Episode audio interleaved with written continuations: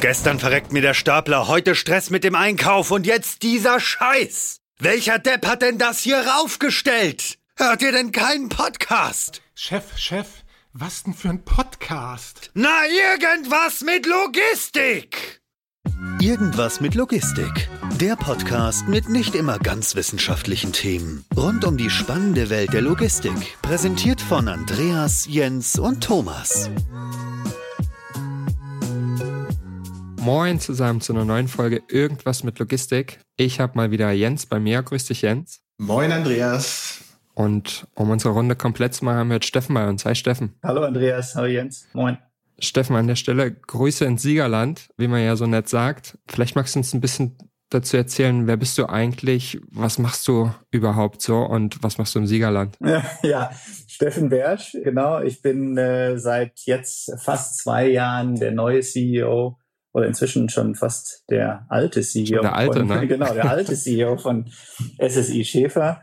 Bin von der Ausbildung her Biotechnologe und Lebensmitteltechnologe, habe äh, über 20 Jahre in der Prozesstechnik gearbeitet, bei einem namhaften Unternehmen, börsennotierten Unternehmen in dem Bereich und bin seit zwei Jahren hier in dieser wunderschönen Branche und in diesem wunderschönen Unternehmen SSI Schäfer im Siegerland. Also bevor wir da jetzt tiefer auf die Logistik einsteigen, musst du mir jetzt aber noch erklären, wie man vom Biotechnologen zum Logistik-CEO wird. Es ist eigentlich noch verrückter. Äh, Ich habe vor dem Studium Biotechnologie oder Lebensmitteltechnologie auch noch eine Ausbildung als Koch gemacht. Und normalerweise sage ich immer, dass das sozusagen die Grundlage für die Logistik war. Denn am Ende ist in der Küche ja alles immer logistischer Prozess. Und so hat es mich aus der Küche in die Lebensmitteltechnik geführt, aus der Lebensmitteltechnik in den Maschinen- und Anlagenbau und von da dann weiter zu SSI Schäfer. Das ist ein ganz schön wilder Ritt. Ähm, Also außer den Fokus auf das Segment Lebensmitteltechnik oder, oder Grocery, ähm, fällt es mir sehr, sehr schwer, da eine Brücke zu bauen. Was sind denn das so für Themen, die man vielleicht mitnehmen kann? Und wenn du so sagst, auch aus der Kochlehre vielleicht sogar, gibt es da so Sachen, die man, man sagt, das habe ich früher gelernt und das begleitet mich bis heute? Naja, ich, gut, am Ende war das ja in der Ausbildung oder in der, in der Küche immer so. Und das ist vielleicht ein bisschen arg weit hergeholt, aber ich glaube, der Zusammenhang ist schon irgendwo da.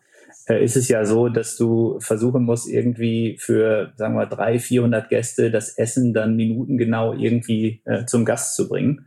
Und da ist viel Vorbereitung dabei und da ist viel Prozess dabei und da ist dann viel auch Ablauf dabei, viel Vorplanung dabei. Und äh, in diesem Umfeld bin ich eigentlich irgendwie groß geworden. Also sicherzustellen, dass eigentlich punktgenau, sekundengenau, minutengenau äh, seinerzeit das Essen da war. So und wie wie kam dann der Sprung eigentlich zustande? Ich, ich glaube, es war war logisch basierend auf einem auf einem Handwerk zu sagen, man macht dann auch irgendwie was mit einer akademischen Ausbildung. Das war dann halt die Lebensmitteltechnik. Und aus der Lebensmitteltechnik bin ich dann in die Industrie gegangen. Und wie das dann halt immer so ist, man entwickelt sich aus seinem Fach dann irgendwie weiter in so General Management Positionen. Da habe ich einige inne gehabt. Äh, Und wenn es dann um die Führung von großen Unternehmen geht, dann ist das am Ende sozusagen eine Konsequenz dieses beruflichen Werdeganges. Also das heißt, es hat Hm. viel am Ende mit der Kenntnis zu tun, wie äh, große Unternehmen, äh, große Einheiten funktionieren und wie sie denn eben auch geführt werden können. Mhm, Also tatsächlich eher so ein Management-Thema als ein eigentliches Intralogistik-Thema, wenn man so will, oder Genau. Anlagenbauer-Thema, Genau. sagen wir so. In dem Kontext würde mich mal interessieren, um auch mal die Brücke dann zu schlagen zur SSI. Ähm, SSI ist ja ein sogenanntes sehr großes Unternehmen. Und was sind denn gerade da so die Themen, die du für dich erkannt hast, wo man voranschreiten muss, die man angehen muss? Einmal im Kontext, was du gerade meintest, aus deiner Erfahrung heraus mit großen Unternehmen, aber auch aus dem Kontext äh, der Intralogistik beziehungsweise der Intralogistik-Anlagenbauer. Also das ist natürlich wahr. Also SSI Schäfer ist mit seinen knapp 10.000 Mitarbeitern und den 70 Standorten weltweit tatsächlich ein großes Unternehmen in der Branche und äh, ist natürlich auch, glaube ich, einer der Vorreiter in dem Bereich der, der intralogistischen Lösungen. Diese Entwicklung hin zu einem Lösungsanbieter ist ja sehr früh eingeleitet worden und hat sich dann eben über die vielen Jahrzehnte auch entsprechend äh, entwickelt. Und das ist das, ähm, was ich jetzt versuche, hier dann entsprechend weiterzuführen. Vielleicht mit meiner Expertise jetzt, äh, die, wie gesagt, aus dem, aus dem Maschinenanlagenbau, aus anderen größeren Unternehmen kommt, zu versuchen, auch das Ganze effizienter zu gestalten, vielleicht ein kleines bisschen moderner zu gestalten, auch neu auszurichten, fokussierter auszurichten. Und das ist so im Wesentlichen die Aufgabenstellung hier. Das ist sehr, sehr interessant, wie du das beschreibst, weil ich habe das Gefühl, generell in allen möglichen Aspekten der Logistik, auch in der Intralogistik speziell, ähm, es lief lange so gut, beziehungsweise es lief lange auf einer Basis, die äh, nicht wehtat, sondern sich auch vielleicht halbwegs gut angefühlt hat.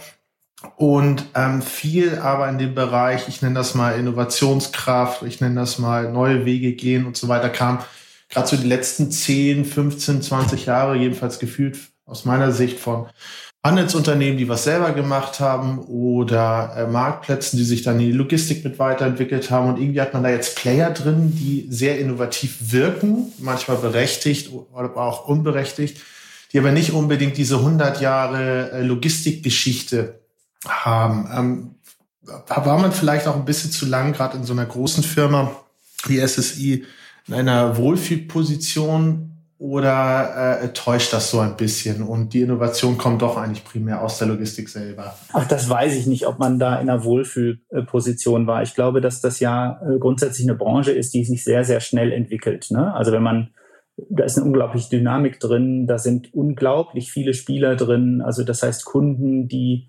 eigentlich irgendwie aus dem Versand kommen und sich dann mehr in die Technik entwickeln oder äh, technologische Startups oder innovative Startups, die mit ihren Ideen kommen. Also das ist sehr viel heterogener eigentlich, als ich das aus meiner ursprünglichen Branche, aus der Prozesstechnik kenne. Da war alles sehr, sehr klar und eindeutig und da waren wenige Spieler. Das ist hier schon irgendwie anders.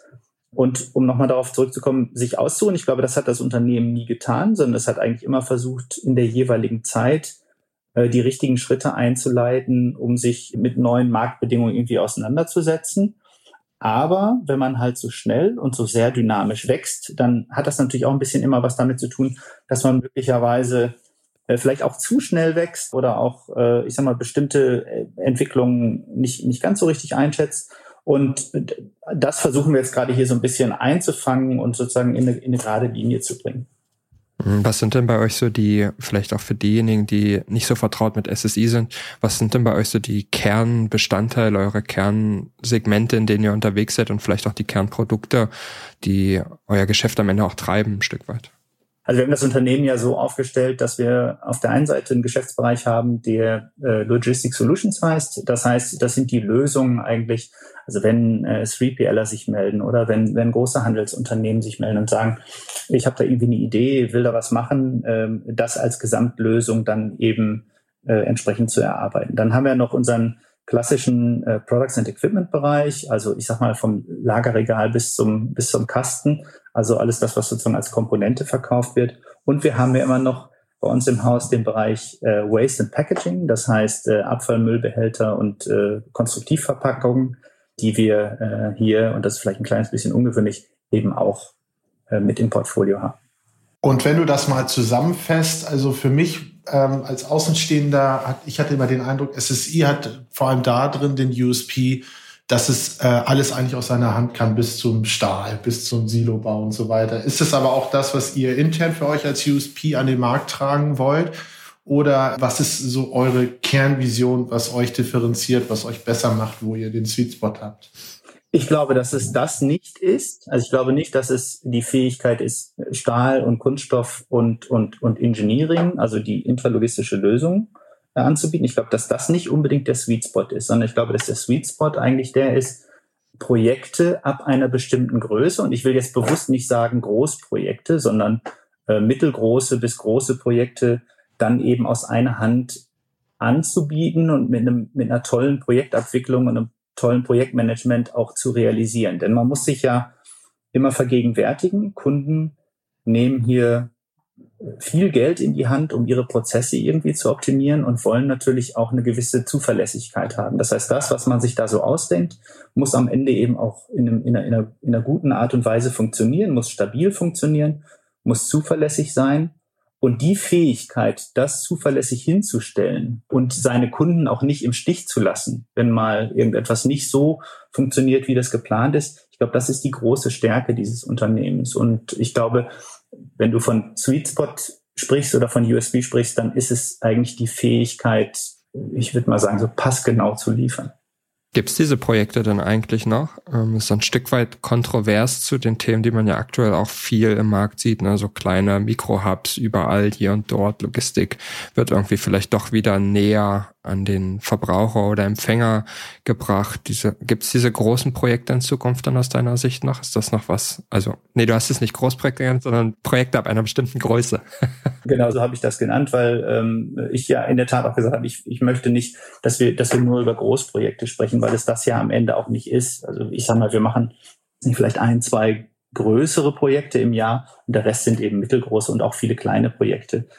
Ich glaube, dass es für alles im Markt für alle Anbieter, die es da draußen gibt, Berechtigung gibt. Denn äh, wir sehen ja, dass insbesondere da, wo kleinteilige Lösungen im Moment gemacht, äh, also kleinteilige Lösungen ist vielleicht nicht das richtige Wort, aber äh, Lösungen mit kleineren Durchsatzmengen gemacht werden, die auch ihre Berechtigung haben, weil ja Märkte sich im Moment sehr dynamisch entwickeln. Wir sehen, Corona-bedingt, Pandemie-bedingt ähm, war ein unglaublicher oder ist ein unglaublicher Trend hin zu, zu E-Commerce-Lösungen auch kleinere Spieler drängen in den Markt und äh, wollen oder streben eigentlich nach automatisierten Lösungen. Also das heißt, für diese kleineren Projekte gibt sicherlich eine Berechtigung, aber die Großprojekte oder die größeren Projekte ergeben sich eben aus der Größe unserer Kunden und aus der Notwendigkeit, eben auch hier Lösungen anzubieten. Insofern glaube ich, dass sich das alles nicht ausschließt, ist so ein bisschen, wie würde man sagen, so eine gaußsche Normalverteilung irgendwie an Projekten, ne? Also von der entsprechenden Projektgröße und der Schlachtzahl, mhm. die da, die da abgewickelt werden muss.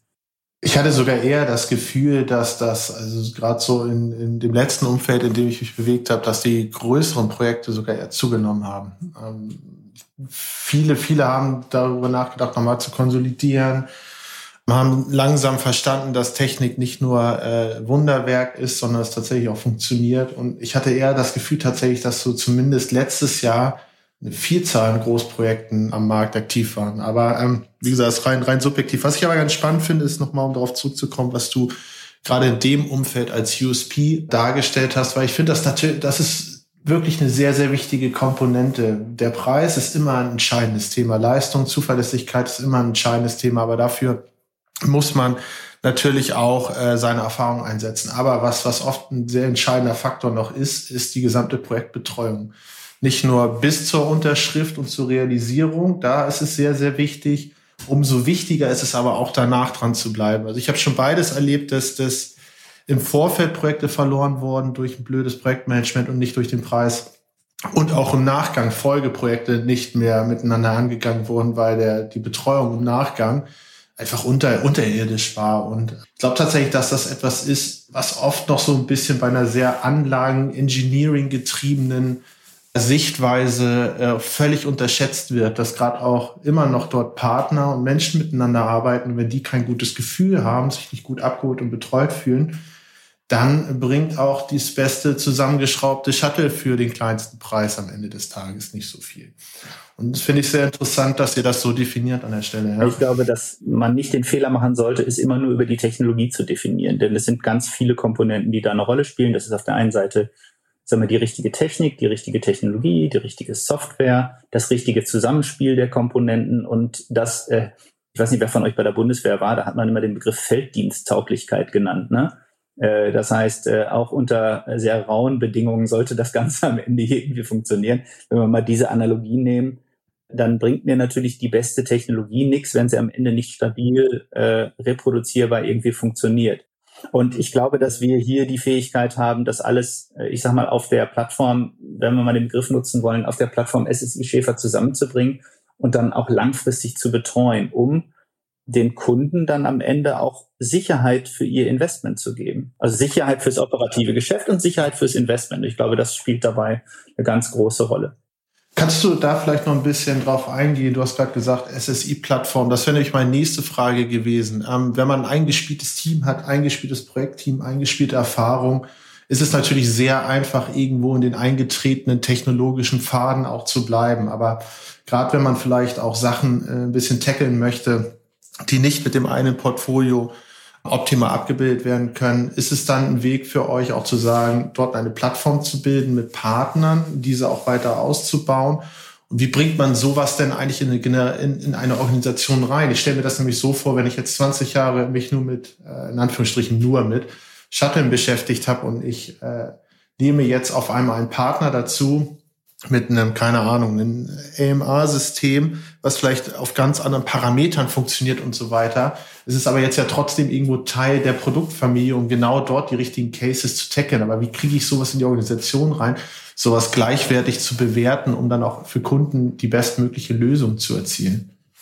Ich glaube, das hat ein bisschen was mit, mit Mindset zu tun und es hat vielleicht möglicherweise auch ein bisschen was mit Demut zu tun.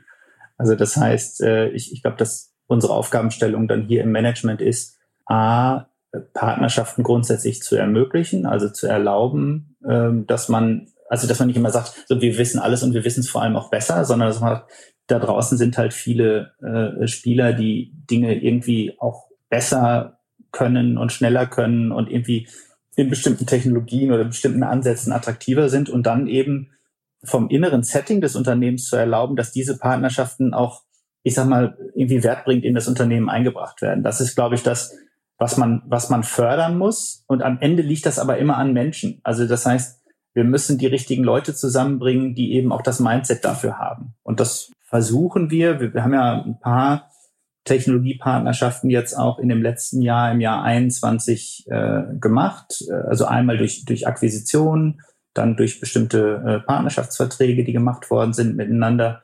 Und am Ende ist es halt immer so, so viele Leute wie möglich zusammenbringen, gucken, was sich daraus entwickelt. Und typischerweise, wenn die richtigen Leute zusammenkommen, kommen auch coole Lösungen dabei raus. Das ist ja auf der einen Seite, was du hast das gerade angesprochen, so Technologiepartnerschaften, wo man schaut, was passt irgendwie sinnvoll ins Portfolio, was, was ergänzt das natürlich alles. Ihr wollt euch ja nicht selber substituieren. Auf der anderen Seite ist es natürlich auch ganz, ganz extrem was, wenn man mit jemandem partnert, wo man sagen muss, der muss dann natürlich auch kulturell passen, ne? Ähm, der muss ja ein ähnliches Mindset haben und der muss ähm, eine ähnliche Erwartungshaltung an so eine Partnerschaft ähm, haben. Du hattest es ja gerade gesagt, das ist so ein bisschen so, wir gucken mal, was dabei rauskommt, wenn wir die richtigen Leute zusammenbringen. Wie findet man dann da die richtigen Partner und, und wie, wie macht ihr das dann jetzt mal ganz abseits von dem technologischen Kram? Ja, auf der einen Seite ist es halt, du musst die Leute finden, die offen sind dafür. Und ansonsten musst du die Institute finden, die äh, dafür offen sind. Da gibt's ja nun auch äh, einige, die da äh, ein bisschen stärker unterwegs sind äh, und, und musst ähm, dann vielleicht auch alte Erfahrungen über Bord werfen und sagen, wir versuchen mal in einer neuen Art und Weise irgendwie zusammenzuarbeiten. Und wenn das gelingt, äh, glaube ich, dann darf man auch keine Angst haben. Du hast gerade den Begriff verwendet, Selbstsubstitution. Ich glaube schon, dass man das eigene Portfolio, das eigene Technikportfolio und den eigenen Ansatz schon challengen darf. Ne? Denn wenn wir das nicht selber von innen heraus machen, dann machen es halt auch andere. Du hast ja gesagt, du bist ja jetzt schon zwei Jahre dabei in der Position. Hast ja hoffentlich auch noch ein bisschen Zeit vor dir. ich würde mich interessieren, gerade so in diesem Bereich äh, Weiterentwicklung des Unternehmens, Weiterentwicklung der Kultur, Weiterentwicklung des Portfolios. Was ist eigentlich so dein Ziel? Worauf würdest du gerne zurückblicken, was du oder wie du SSI mit unterstützt hast, den Weg zu finden? Was wären so die Ziele, die du dir gesetzt hast? Naja, wir haben ja zunächst mal uns in einem, in einem, glaube ich, in einem sehr umfangreichen Prozess mit der eigenen Position auseinandergesetzt, also mit der eigenen technologischen Position, mit der eigenen Position im Markt und im Wettbewerb. Wie spielen wir eigentlich in bestimmten Gruppen zusammen? Wie spielen wir nicht zusammen? Äh, und haben zunächst mal versucht, irgendwie so unser Umfeld äh, grundsätzlich zu beschreiben und haben uns grundsätzlich natürlich auch sehr intensiv mit der ganzen Dynamik des Marktes und der Marktentwicklung auseinandergesetzt. Und müssen dann natürlich sagen, wir haben auch, äh, glaube ich, in einem sehr, sehr umfangreichen Prozess unsere eigenen Realitäten benannt. Ähm, eigene Realitäten heißt halt immer, ja, wir, wir bauen Stahlregale, ja, wir machen Kunststoffspritzgießen für äh, Abfallbehälter, für, für Kunststoffkästen. Und wir haben den Bereich Logistics Solutions und P&E und natürlich auch den sehr großen Servicebereich. Also haben versucht, das irgendwie zu beschreiben und haben daraus eigentlich zunächst mal in der ersten Phase versucht, so unsere Hauptherausforderungen abzuleiten. Wir haben dann daraus für uns, wie man das so typischerweise macht, unser, unser Vision Statement, unser Mission Statement und die strategischen Leitsätze abgeleitet und die Hauptziele eigentlich fürs Unternehmen definiert. Und daraus dann eben eine ganze Menge von Projekten gestartet, die am Ende einzahlen müssen auf diese Hauptziele. Und wenn man das macht, dann ist das vielleicht am Anfang alles immer so ein bisschen schwer verständlich für die Mitarbeiter im Unternehmen. Gerade am Anfang, wenn man so einen Prozess neu aufsetzt, weil wir schon die Erfahrung gemacht haben, dass wenn über Strategie gesprochen wird, relativ oft über taktische Maßnahmen gesprochen wird. Also man müsste mal hier investieren und man müsste doch vielleicht mal nach Indonesien gehen oder so.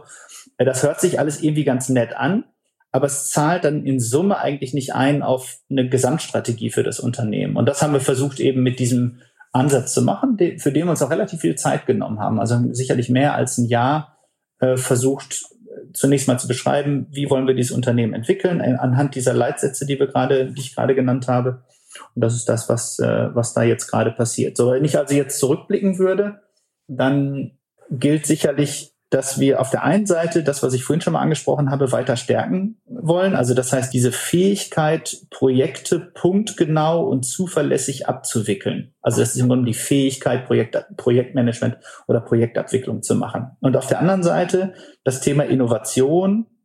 Ich will gar nicht Technologieführerschaft es nennen, aber Innovation und die Fähigkeit, auch neue Ideen schneller zu entwickeln, in den Vordergrund zu rücken. Und wenn man das schafft, also die Prozessabwicklung, und die Innovation und noch so ein paar andere Themen natürlich auch äh, sauber in Einklang zu bringen in so einem Unternehmen, glaube ich, dann, dann hat man schon eine ganze Menge erreicht. Und dann entwickelt sich das Unternehmen. Und wir sehen ja auch, wenn wir jetzt mal die Entwicklung der letzten zwei Jahre nehmen, dass wir uns mit diesem Unternehmen absolut in eine richtige Richtung entwickeln. Wir haben ganz tolles Wachstum im Auftragseingang im letzten Jahr hingelegt oder in den letzten zwei Jahren, muss man eigentlich sagen, ganz tolles Wachstum im Umsatz äh, und in anderen Kennzahlen eben auch eine ganz, ganz tolle Entwicklung hingelegt. Und das macht dann auch irgendwie stolz, weil man, weil man sieht, es, es wirkt sozusagen in diesem Kontext. Ne? Klar, absolut.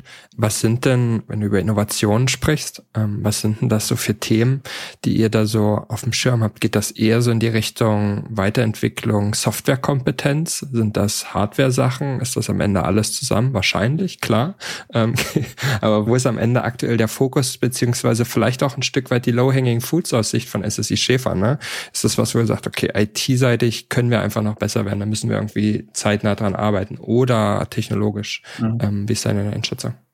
Ja, also was wir erstmal methodisch gemacht haben, war, dass wir uns erstmal angeguckt haben, wo sind so die Trends, also wo sind die technologischen Trends, äh, wo sind überhaupt die Megatrends, die da im Moment so stattfinden? Und sind was sind die, die generellen, also bei den generellen Megatrends, äh, ich glaube, das ist ja auch nichts Neues, da spricht ja auch jeder drüber, also was macht eigentlich Urbanisierung, ne? was macht Bevölkerungswachstum, äh, Trend nach mehr nachhaltigen Lösungen wir alle wollen, wenn wir, wenn wir sozusagen unser Einkaufsverhalten angucken, die Dinge schneller, transparenter, offener haben. So, wenn wir diese Themen nehmen und das dann wiederum abgleichen mit den technologischen Themen, die im Unternehmen bearbeitet werden. Also ich will jetzt gar nicht sozusagen auf Shuttle oder so eingehen, sondern End-to-End-Software-Lösungen zum Beispiel. Grundsätzliche Fragestellung, wie entwickeln wir unsere eigenen Software-Systeme weiter? You name it. Also kannst dann kannst du ewig weitermachen. Diese Listen haben wir alle für uns erstellt und daraus im Grunde genommen versucht, unsere Prioritäten zu beschreiben, wie wir uns dann entsprechend auch weiterentwickeln wollen. Was ich auch ganz spannend finde in dem Kontext, auch im Vergleich mit euren oder im Zusammenhang mit eurem USP, ähm, was ja auch eine Art Innovation sein kann, gerade in dem Markt und sehr interessant sein kann, ist ja auch unterschiedliche Arten beispielsweise von Finanzierungsmodellen, Besitzmodellen, äh, Asset-Light-Modellen, um auch gerade für mittlere oder größere Projekte den Einstieg und die Entscheidung zu erleichtern und vielleicht auch das Risiko etwas anders abzufedern. Ähm, mal ganz abgesehen vom Software-Thema und vom Hardware-Thema, glaube ich, dass beispielsweise da auch im Markt noch super, super viel Innovationspotenzial ist. Ist das auch eine Richtung, die ihr denkt? Also wir denken natürlich darüber nach, aber ich glaube, man muss da ein bisschen vorsichtig sein, denn äh, da gibt's ja äh, sozusagen bei den Marktteilnehmern, Stichwort 3PLer, natürlich diejenigen, die das als Kerngeschäftsmodell haben. Ne? Wenn ich also sage, ich gehe selber in Betreibermodelle rein, dann trete ich sozusagen mit meinen, mit, mit Teilen meiner Kundschaft in Wettbewerb. Will ich das oder will ich das nicht? Also da muss ich mir vorher schon sehr genau Gedanken drüber machen. Ne? Wenn ich also sage, ich gehe diesen strategischen Schritt, dann ja. mache ich da was im Markt. Und ich persönlich würde an der Stelle gerne äh, etwas vorsichtiger agieren. Ich ja. glaube, dass wir solche Lösungen, also jetzt nicht im Sinne von Betreibermodell, aber im Sinne von, ähm, wie stelle ich sicher, dass eine Anlage sicher funktioniert, Stichwort Service ja. oder Lifecycle Management, dass wir da Lösungen anbieten. Aber ich sehe uns jetzt nicht eigentlich als den Finanzier der Anlage, weil es da, glaube ich, Spieler im Markt gibt, die das einfach schlicht besser können, als wir das können. Ich bin, ich bin super gespannt, wie sich das entwickelt, weil ich sehe das teilweise so wie du. Ich sehe das teilweise auch ein bisschen anders. Ich glaube, ähm, es ist, hat auch äh, was mit einem gemeinsamen Commitment teilweise zu tun. Ich würde mir aber in die Richtung noch, noch eine Frage erlauben wollen. Und zwar ähm, nochmal zu eurem USP, weil den kann man ja eigentlich so oder so interpretieren. Gerade das Thema passgenaue Anlagen, zielgerichtet äh, das Produkt herzustellen, beziehungsweise für die Unternehmen da zu sein Projektmanagement, aber auch technologisch ist denn euer Kernfokus, das wäre die eine Interpretation der Aussage meiner Meinung nach, euer Kernfokus wirklich projektbasiert on-point zu engineeren, die letzten 0,2 Prozent bis zu den 100 Prozent noch äh, rauszukitzeln, wirklich das perfekte Projekt für jeden einzelnen Kunden zu machen? Oder ist euer Ansatz eher der, ihr seid projektseitig dahingehend so aufgestellt, dass ihr den Kunden anhand von vordefinierten Produkten und Lessons learned aus anderen Anwendungen das perfekte Produkt macht? Oder ist es immer ein Projekt? Weil ich finde, das kann man beides so ein bisschen aus deiner Aussage rauslesen. Nee, es ist eigentlich immer die perfekte Lösung. Ich will gar nicht sagen die perfekte Lösung, aber es ist eine stabile Lösung, ne? Weil die perfekte ja, okay. Lösung wird es ja möglicherweise nie geben, weil man ja sagen muss, auf all das, was wir da draußen so machen, wirken extrem viele Variablen ein. Also Strukturdaten von Kundenbestellungen äh, verändern sich, äh, das Produktportfolio verändert sich. Ich kann also nie die wirklich perfekte Lösung bauen, sondern ich kann nur eine Lösung bauen, die am Ende mit all den Variablen, die da auf so eine Anlage zukommen, irgendwie stabil und zuverlässig funktioniert. Und das muss die Aufgabenstellung sein. Also wir sehen das ja bei vielen Projekten. Da hast du irgendwie was, das ist vor vier Jahren geplant worden und steht dann da und dann ist auf einmal Corona und die Lieferantenstruktur von dem Kunden hat sich verändert. Das, was die Kunden von dem wollen, hat sich total verändert und die Anlage sozusagen muss auf einmal mit einem ganz anderen Sachverhalt umgehen, als das ursprünglich geplant war. Ne? Und das ist dann irgendwie für alle Seiten blöd, wenn man nicht sozusagen die Möglichkeit hat, da auch, auch entsprechend wieder darauf einzugehen. Also mir wird es immer darauf ankommen, eine stabile, solide Lösung zu entwickeln, äh, die einfach nur sicherstellt, dass das Investment, das der Kunde da gemacht hat, auch entsprechend sicher und, äh, und gut performant ist ist das, was du gerade geschildert hast, also eigentlich ein Stück weit Flexibilität als Überbegriff. Jetzt nehmen wir mal die Corona-Pandemie aus, weil es schon hart äh, flexibel darauf zu reagieren, das vorzusehen und zu planen. Aber ist das eines der oder vielleicht sogar der größte Makrotrend äh, in der Intralogistik, Flexibilität bei Lösungen? Ja, das kann schon sein. Flexibilität und dann natürlich auch, äh, nennen wir mal den, das andere Trendwort, irgendwie Agilität, damit auch umgehen zu können. Ne? Wie wirkt sich das dann auf euch aus, beziehungsweise auf, auf so grundsätzliche Themen, wie wenn wir jetzt mal schauen, was, was, was habt ihr im Produktportfolio relativ viel, aber nehmen wir mal so die Klassiker, Shuttle-Systeme, Conveyor-Systeme und gleichzeitig dann Partnerschaften mit, mit AMA-Lieferanten oder ACR oder wie auch immer man das Thema dann am Ende nennen will, ähm, das sei mal dahingestellt. Aber wie kriegt man denn beispielsweise, nageln wir uns mal auf ein Beispiel fest, wie kriegt man denn Fördertechnik flexibel gestaltet? Gibt es da Möglichkeiten aus deiner Sicht oder ist es, was du sagst, naja, wahrscheinlich sind die dann am Ende ihrer Kräfte und irgendwie wird die Ergänzung mit EMAs dann die Lösung sein? Ach, das weiß ich nicht. Das ist eine total komplizierte Frage, weil ich ja jetzt auch nicht hier mich hinstellen möchte und sagen möchte, irgendwie die Fördertechnik ist am Ende überhaupt nicht. Äh, das, Schade. das glaube ich übrigens auch. auch äh, nee, nee, genau. Nee, nee, das würde würd ich auch so nicht sagen. Aber okay, also äh, wenn ich, wenn ich von Flexibilität spreche, dann meine ich eigentlich die Flexibilität der Gesamtanlage. Also, sozusagen, wie viel, wie viel pro Zeit dann auch über Fördertechnik am Ende läuft. Kann man das so klar beschreiben, ob das jetzt, ob das jetzt, ob das irgendwie negativ also ich tue mich, da, tue mich an der Stelle jetzt ein bisschen, bisschen schwer. Grundsätzlich muss ich aber sagen, vom generellen Angang, wenn ich jetzt sage, ich habe irgendwie AGVs oder, oder FTS oder wie auch immer man es jetzt, jetzt nennen möchte, dann ist das natürlich rein theoretisch ein Substitut für Fördertechnik. Rein praktisch muss ich aber wieder gucken, ich glaube, dass das für kleinere Anlagen mit geringeren Stückzahlen möglicherweise so ist für Hochleistungsanlagen, da kommen wir wieder in den anderen Bereich, in den großen Bereich, möglicherweise auch wieder nicht. Also deswegen glaube ich, dass ja. jede, jede Technologie für sich ihre Berechtigung hat.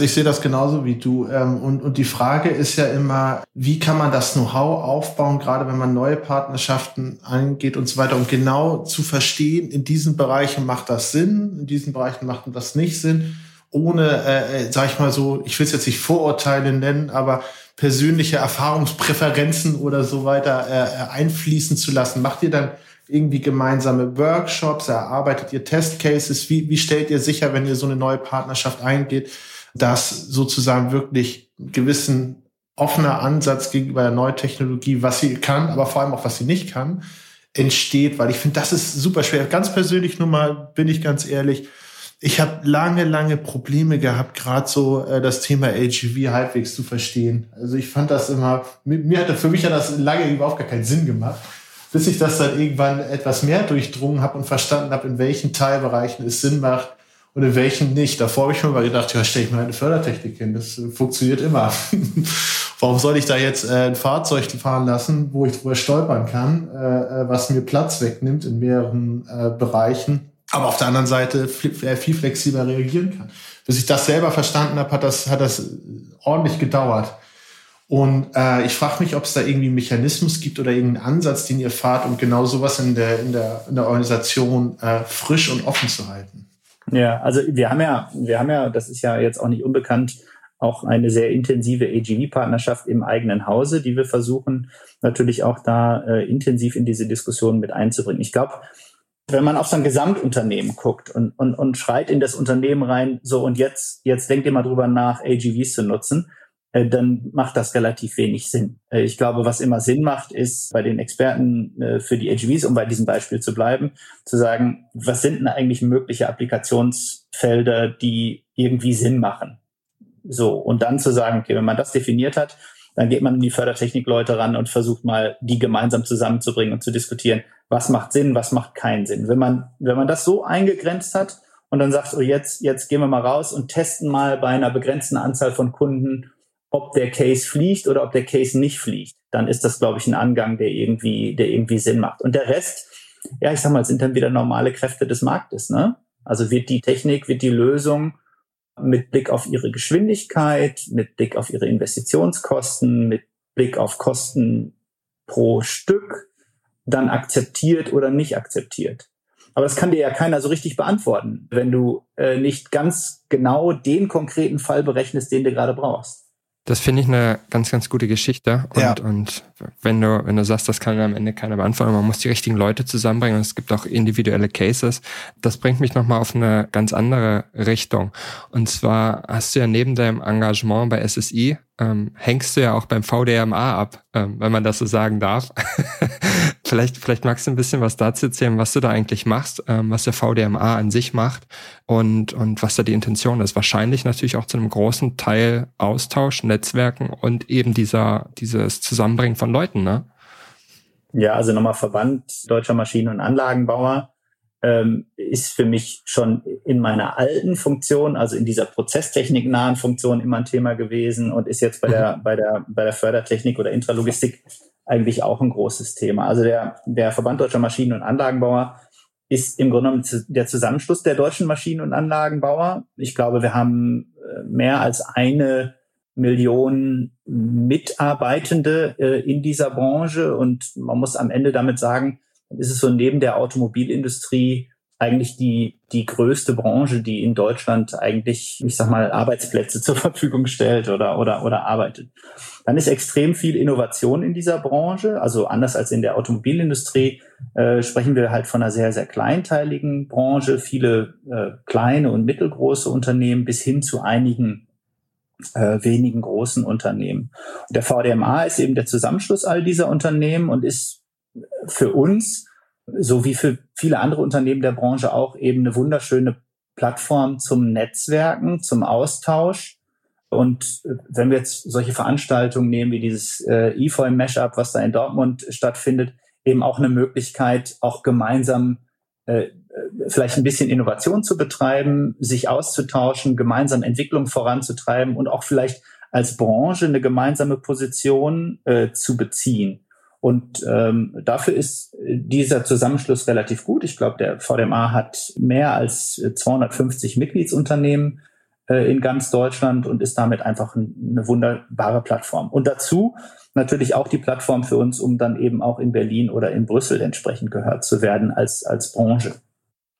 Was ich sehr spannend finde, ich hatte da, da witzigerweise sowohl heute als auch letzten Freitag mit meinem äh, Kollegen Daniel, schöne Grüße, äh, hatte ich äh, viel darüber diskutiert, dass gerade ja dieser Bereich so Anlagenbau, Maschinenbau, auch wenn es in spezielleren Bereiche geht, Sondermaschinenbau und solche Geschichten, gerade so Deutschland, Europa relativ weit ist, wohingegen Software äh, vielleicht noch in anderen Teilen äh, der Welt eine größere Rolle spielen und richtig Innovation oder das größte Potenzial für Innovation ja eigentlich wäre, wenn man das zusammenbringt. Da würde ich gerne einmal deine Meinung zu haben, ob es eigentlich, wie du es eigentlich zukünftig siehst, solche Bereiche auch, auch fürs Netzwerken und so weiter, so voneinander äh, zu trennen oder vielleicht auch noch mit anderen Teilbereichen zu in integrieren. Ich hatte nämlich beispielsweise oft das Gefühl, gerade auch bei größeren Unternehmen, dass Software, IT und Engineering äh, äh, gar nicht so krass dicht miteinander verzahnt sind, wie es meiner Meinung nach absolut Sinn machen würde, um aktuelle Themen anzugreifen, weil ich finde, du kannst das eine gar nicht in der Intralogistik ohne das andere spielen. Und ähm, wächst man da in solche Richtungen auch? Ähm, öffnet man sich da in diese Richtung oder macht es schon eher Sinn, klassisch in seinen, seinen Fachbereichen in solchen Runden zu bleiben? Wie siehst du das? Also ich glaube, dass die Maschinen- und Anlagenbauer äh, traditionell immer eher so wie die gesehen werden. So, da ist der Schlosser an seiner Drehbank oder an seiner Fräsmaschine und baut dann irgendein tolles Werkstück und dann oder mehrere Werkstücke zusammen, da kommt da irgendwie eine Maschine bei raus. Was man, glaube ich, so ein bisschen negiert, ist, dass in dieser Branche schon extrem viel Softwareentwicklung eigentlich in den vergangenen drei, vier Dekaden gemacht wurde. Möglicherweise ist das nicht so rausgetragen worden, ist es nicht so, nicht so präsentiert worden, aber ich glaube, dass speziell das Zusammenspiel Maschine und Software ein großes Thema war eigentlich in den, in den letzten Jahren. Insofern verkauft sich der Maschinenanlagenbau da vielleicht ein kleines bisschen unter Wert. Er hat äh, da, glaube ich, schon ordentliche Grundlagen gelegt.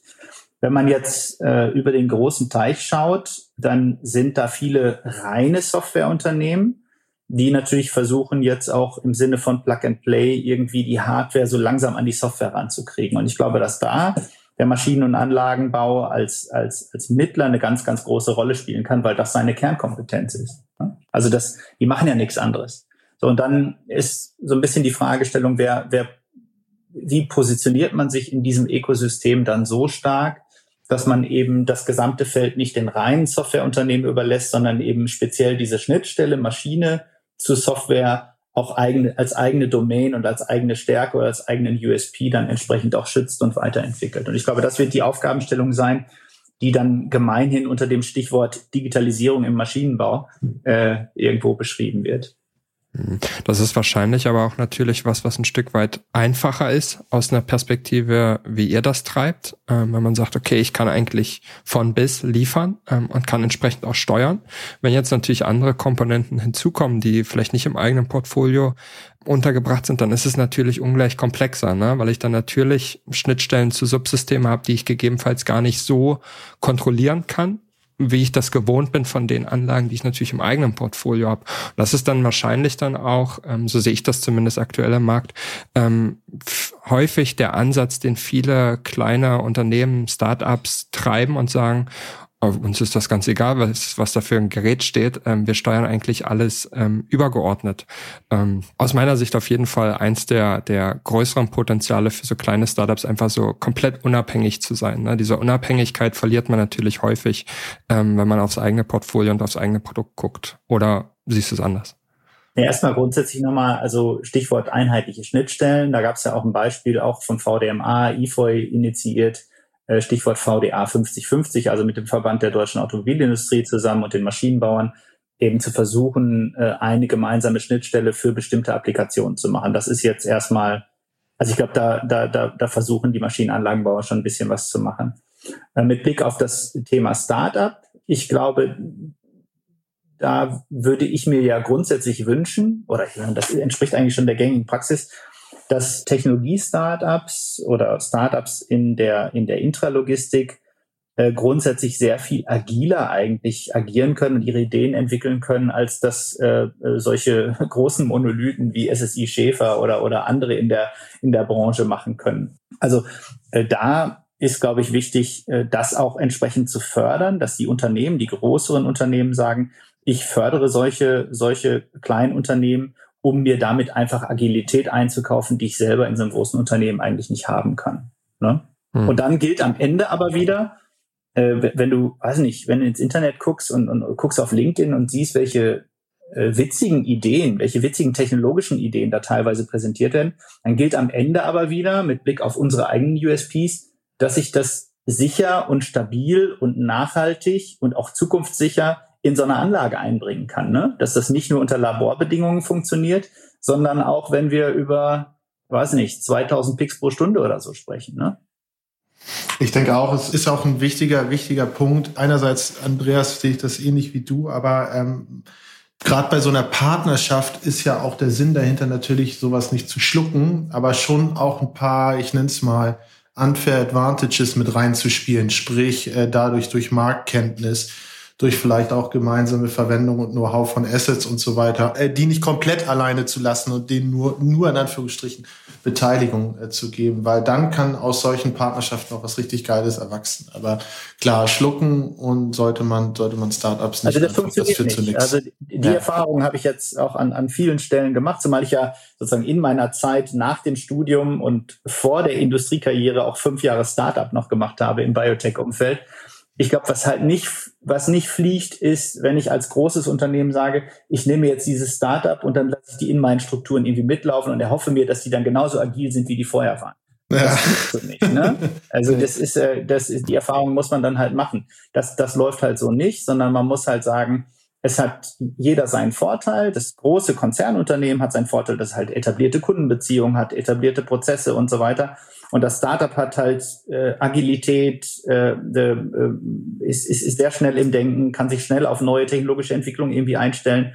Und die Themen muss ich irgendwie zusammenbringen. Aber da muss sozusagen auch eine gute Firewall zwischen sein, dass ich eben die ja. Vorteile des einen oder anderen nicht irgendwie äh, kompromittiere. Ne? Und, und du darfst auch, du darfst auch das Kern, den Kern nicht aus dem, aus dem Blick verlieren. Ich habe auch manchmal das Gefühl, manchmal, äh, wenn man zu viel auch in Richtung Startup denkt und sich beschäftigt, gerade auf höheren Management-Ebenen, dass man so die Bindung zum eigentlichen Kernschiff, nenne ich das mal, oder das Interesse so äh, minimiert und irgendwie das äh, nach unten trägt. Und das ist für so eine Organisation dann auch sehr viel Gift. Also man muss eigentlich beiden vermitteln können und auch vernünftig vermitteln können, was ist der Sinn an dieser Partnerschaft und was ist auch der Sinn von jedem Einzelnen dort in dieser Partnerschaft. Ich glaube, das ist super, super wichtig.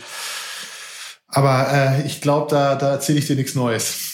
Nee, also absolut nicht. Ich bin äh, auch äh, privat immer noch weiter engagiert, was, was das Thema Startups angeht, auch weiter in meiner, sozusagen in meiner ursprünglichen Branche, im, im Biotech-Bereich und sehe das da natürlich auch. Wenn man, wenn man es gibt echt super Vorteile, die solche kleinen Unternehmen haben, die, eine, die, eine, die ein engagiertes äh, Team haben mit einer tollen Technologie. Wenn ich die reinziehe in einen großen Konzern, dann bremse ich oft aus. Und das darf eigentlich nicht passieren. Ne?